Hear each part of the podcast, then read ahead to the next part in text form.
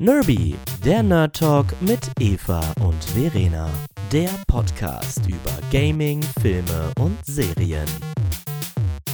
Hallo und herzlich willkommen zu einer neuen Folge Nerby, der Nerd Talk. Wir reden heute über einen genialen Disney-Film, nämlich Encanto. Yeah. Richtig. Dieser wurde für die diesjährigen Oscars in gleich drei Kategorien nominiert. Einmal für den besten Animationsfilm, einmal die beste Filmmusik und einmal der beste Song Dos Oruguitas. Genau. Wir lieben den Film aus ganz vielen verschiedenen Gründen. Deswegen, wir halten euch auch auf jeden Fall auf dem Laufenden, welche Oscars er im Endeffekt gewinnt. Denn jetzt am Wochenende sind die Oscars. Ja. Ich, also einen mindestens, auf jeden Fall. Und ein Grund, der uns allerdings emotional auch sehr beschäftigt hat und warum wir den Film so lieben, den haben wir jetzt auch die ganze Woche auf Instagram besprochen. Da habe ich nämlich ganz, ganz viele Reels zu den Charakteren erstellt. Also wenn ihr die nicht verpassen wollt, zwei kommen nämlich noch, dann nerby-gaming auf Instagram suchen und uns folgen oder auch gerne auf TikTok. Gleicher Benutzername. Ähm, der Grund, warum oder Worüber ich da in den Reels spreche und worum es auch diese Woche im Podcast gehen wird, ist die Darstellung vieler Coping-Mechanismen in diesem Film. Und bevor wir das erklären, gibt es tatsächlich noch eine Triggerwarnung, denn wir sprechen in diesem Podcast über Traumabewältigung, Depressionen und Mental Health im Allgemeinen. Wenn du über dieses Thema aktuell nichts hören möchtest, weil es dir vielleicht nicht gut geht, dann hör dir diesen Podcast bitte entweder später oder gar nicht an. Wir bemühen uns aber um einen sehr verantwortungsvollen und sanften Umgang mit dem Thema und wir verlinken euch auch einige Hilfsangebote in den Show Notes. Wir haben jetzt das große Wort schon ausgesprochen, Coping-Mechanismus. Aber Verena, was ist denn das überhaupt? Ich orientiere mich da jetzt bei Wikipedia, denn dort steht die Begriffe Bewältigungsstrategie, Coping-Strategie oder Coping vom Englischen to cope with, also bewältigen und überwinden, bezeichnen die Art des Umgangs mit einem als bedeutsam und schwierig empfundenen Lebensereignis oder einer Lebensphase. Wichtig zu betonen ist hierbei, das müssen nicht zwangsweise wirklich lebensverändernde Ereignisse sein, es kann auch einfach sein, wie du mit Stress umgehst oder wie du streitest. Gesunde Menschen finden auch gesunde Mechanismen. Viele Menschen haben aber einige Situationen, mit denen sie eben nicht gut umgehen können und auch das ist komplett normal.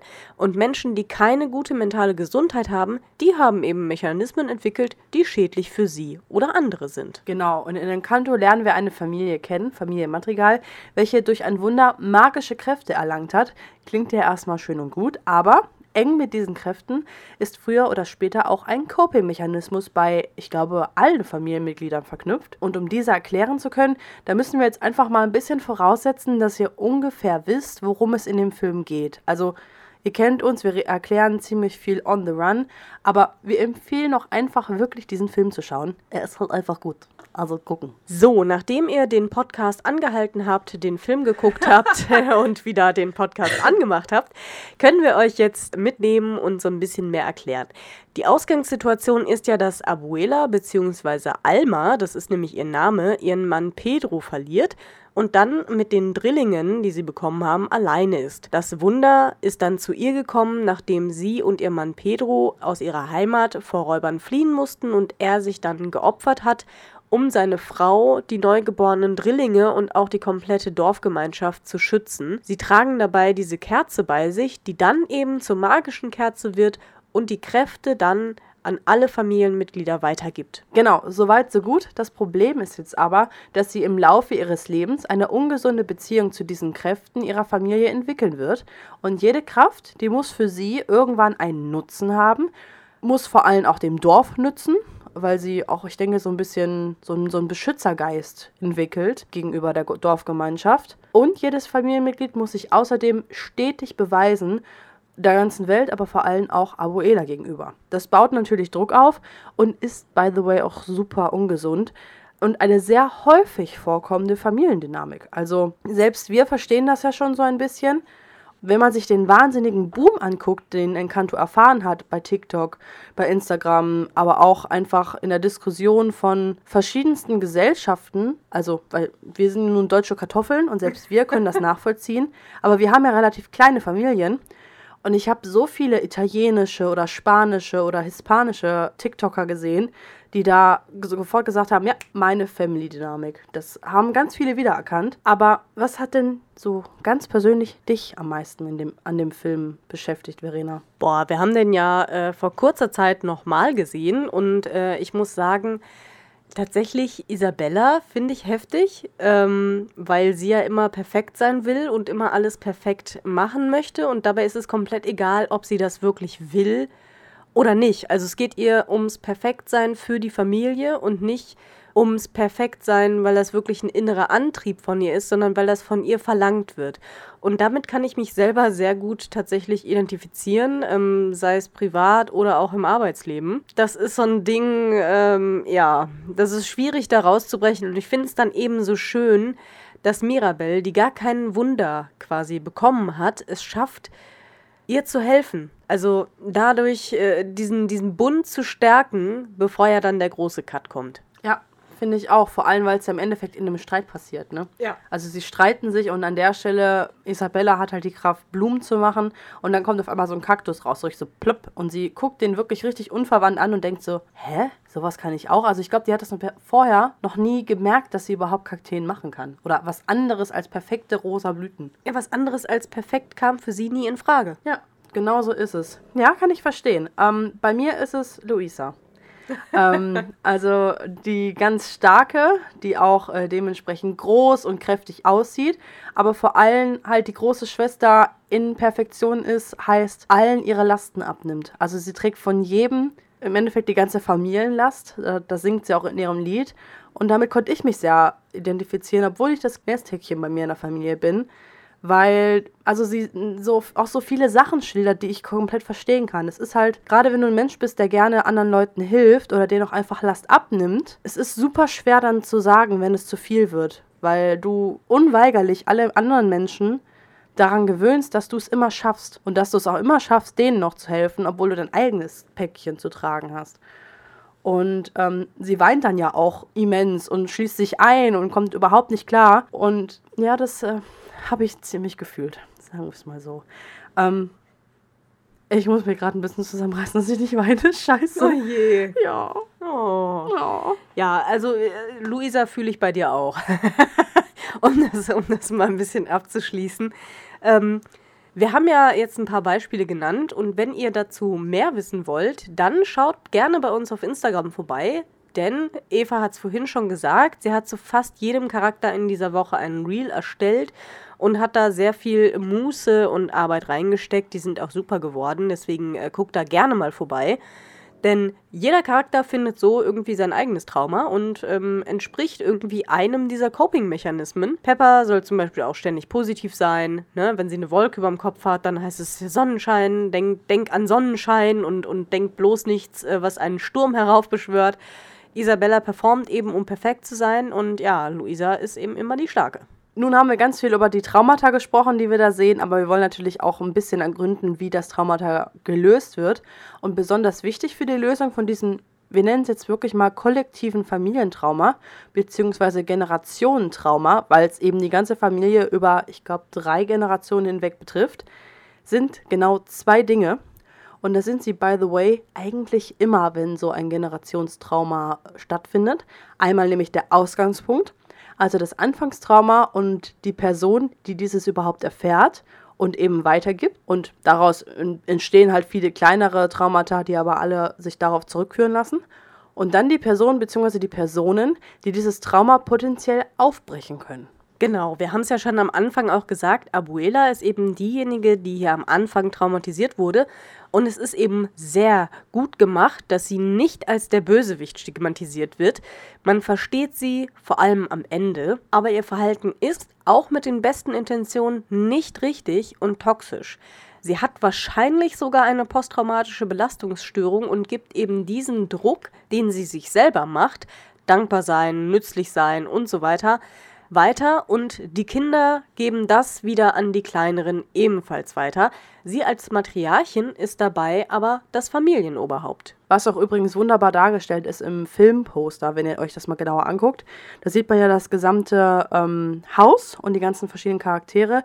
Und sie hat immer eine ganz aufrechte Haltung und thront wie so eine, weiß ich nicht, wie so eine Figur, so eine Statue immer ganz oben. Gibt auch ganz viele Filmeinstellungen, wo das genauso aufgezogen ist, um quasi diese Rolle als Matriarchin zu unterstreichen, am Rande erwähnt.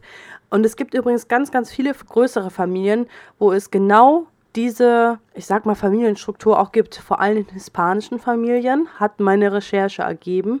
Konnte jetzt leider, weil ich keinen im Umfeld habe, nicht persönlich nachfragen, aber Recherchen haben gezeigt, hispanische Familien haben das wohl besonders häufig. Liegt natürlich an kulturellen Strukturen, aber liegt auch einfach daran, dass in Deutschland und Co. oft die Familien viel zu klein sind und die Generationen auch meist nicht so nah beieinander leben. Weil auch dann ist natürlich eine ganz andere Familiendynamik, wenn zum Beispiel Teile meiner Familie äh, in Berlin wohnen und andere im Norden wohnen. Wie soll da, also das geht halt einfach nicht. Ähm, und je näher und je mehr Leute zusammen auf engem Raum wohnen, desto mehr können sie sich natürlich positiv wie negativ beeinflussen.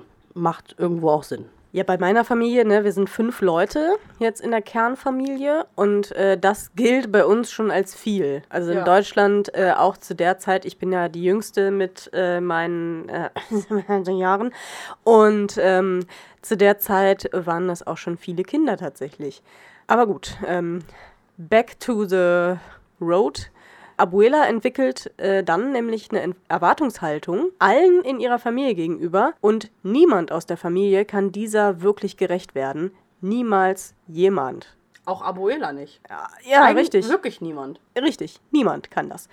Und das Schlimme ist, dass alle aus der Familie gar nicht merken, was da passiert, weil sie ja alle damit aufgewachsen sind. Und Dinge, die in so früher Kindheit und in der Erziehung erfolgen, sind einfach sehr, sehr tief verwurzelt und oft im Unterbewusstsein verborgen. Und deswegen haben wir auch heute zum Beispiel noch so sehr mit Rassismus zu kämpfen. Und auch wir als Menschen, die sich echt viel mit sowas beschäftigen, teilweise immer noch Angst in bestimmten Situationen, bis wir merken, ey, Moment, das ist gerade voll anerzogen, um nur ein Beispiel zu nennen. Und so ist das hier eben auch. Ist doch in dem Fall ein gutes Beispiel, obwohl vielleicht die Nähe nicht sofort sichtbar ist, einfach weil, ja, uns wird das noch viele Generationen beschäftigen. Und da können wir noch so klug sein und noch so belesen und trotzdem ist es halt irgendwie in uns drin und wir müssen stetig daran arbeiten, es aufzubrechen. Und genauso ist es eben, wenn du eine, ein Generationstrauma hast. Genauso schwerwiegend doch einfach. Nun gibt es eben die, die versuchen, dieses Trauma aufzubrechen in einer Familie. Also im Idealfall kommt irgendwann so ein Mensch. Und das sind in der Familie Madrigal, in Film Encanto, Bruno und Mirabel. Und alleine Bruno, das ist so wunderbar. Ähm, sein Song We Don't Talk About Bruno ist nämlich im Endeffekt nichts anderes als ein wir reden nicht über das Problem. Wenn man sich die Figur ansieht, macht das auch Sinn. Er kann ja in die Zukunft sehen und ist somit der, der Wahres anspricht, weil er spricht an, okay, dein Fisch wird sterben und der Fisch wird sterben. Meistens ist die Wahrheit aber nicht so angenehm und tut auch ein bisschen weh. Und dadurch, dass er diese Rolle einnimmt, dass er immer wieder das Wahre anspricht, was so weh tut, also haben halt viele negative Gefühle ihm gegenüber und sind alle sauer auf ihn. Das spricht er ja auch mehrmals an. Also sagt er, toll, jetzt sind wieder alle sauer auf mich, obwohl ich ja nur die Wahrheit anspreche. Und damit kriegt er eben die Rolle, die viele Traumabrecher am Anfang haben und wahrscheinlich auch, also viele behalten sie ihr ganzes Leben lang. Er ist das schwarze Schaf der Familie. Der, der ausbricht und somit aus der Reihe tanzt. Er rüttelt an dem, was halt schon immer war, oder an dem Standard, den Abuela eben aufgestellt hat. Und das ist ungemütlich und aufwühlend. Man muss dazu sagen, viele, die Trauma niemals überwinden, weil viele machen das ja wirklich niemals in ihrem Leben, die verpacken das dann irgendwie sicher und verdrängen das. Also die wollen das auch nicht wahrhaben, das wird halt nicht angesprochen, ne? We don't talk about Bruno. Und sie funktionieren ja trotzdem auf irgendeine Art und Weise im Leben. Um aber davon zu heilen, muss man es ja wieder hervorholen. Und das wollen viele nicht. Und das wollen vor allem auch viele in, in Kanto erstmal nicht. Es braucht halt echt erst Mirabelle als Zweite, die quasi da weitermacht, wo Bruno aufgehört hat und weiterrüttelt und eben nicht aufgibt. Sie spricht das dann sogar direkt aus, wenn Abuela und sie streiten. Sie sagt, hey, Luisa wird nie stark genug sein, Isabella wird nie perfekt genug sein, du bist es, wegen der die Magie stirbt. Und das ist tatsächlich das erste Mal, dass jemand so offen das Problem anspricht. Richtig, und das, obwohl, ähm, Randnotiz, ja die Cousine auch die ganze Zeit, das sagt sie auch erst am Ende, die ganze Zeit ja Bruno ähm, mumbling. Also sie hört ihn die ganze Zeit. Ne? Ja. Also er ist die ganze Zeit da und, und so unterschwellig, ähm, ja, aber das nur am Rande. Mirabelle macht also da weiter, wo Bruno aufgehört hat und aufgegeben hat so ein bisschen. Und sie erinnert eben die komplette Familie daran, dass es einfach genug ist, wenn sie vor sich hin existieren und sie mehr sind als nur ihre magische Kraft. Auch etwas, was viele nicht verstehen. Du bist nämlich mehr als das, was du geben kannst. So ein bisschen eine inspirational Quote, ne? Ja. Instagram-Post, Sonnenuntergang. Du bist, ich möchte das jetzt nicht ins, ins Schlechte ziehen. Es ist nämlich wirklich eine ganz, ganz wichtige Message, die auch wir stetig noch verinnerlichen müssen. Und was gerade in der heutigen Leistungsgesellschaft nicht so selbstverständlich ist, wie es klingt. Ja. Traurigerweise tatsächlich. Du bist nicht hauptsächlich auf dieser Welt, um etwas zu leisten, sondern um verdammt nochmal dein Leben zu genießen, weil wir gehen mal davon aus, dass es vielleicht nur eines gibt und selbst wenn es mehrere gibt, sollte dieses Leben trotzdem in vollen Zügen genossen werden. Ne? Mirabelle und Abuela, die sprechen sich dann auch aus und die bauen das Haus neu. Mit den eigenen Händen wirklich, weil wenn sie sich streiten, bricht das ganze Haus zusammen, die Kerze kippt um, ne? Power, magische Kraft, alles erstmal weg. Ich glaube auch ein bisschen ein heilsamer Moment für die ganze Familie, weil sie ja merken, oh, ich kann ja auch etwas machen, ohne dass ich super stark, perfekt bin und irgendwelche magischen Super-Sachen machen kann. Und dann kommt das Lied All of Me. Ein wunderschönes Lied. So ein schönes Fazit habe ich, glaube ich, noch nie in irgendeinem Musical-Film gesehen, es wirklich alles zusammenfasst nochmal. Und es fängt damit an. Erstmal erzählt Mirabelle so ein bisschen was und dann kommt Abuela zu der ganzen Szene und gibt zu, dass sie Fehler gemacht hat. Sie gibt also quasi zu, dass es ein Trauma gibt und dass sie auch einfach verletzt war und Dinge gemacht hat, die nicht in Ordnung waren.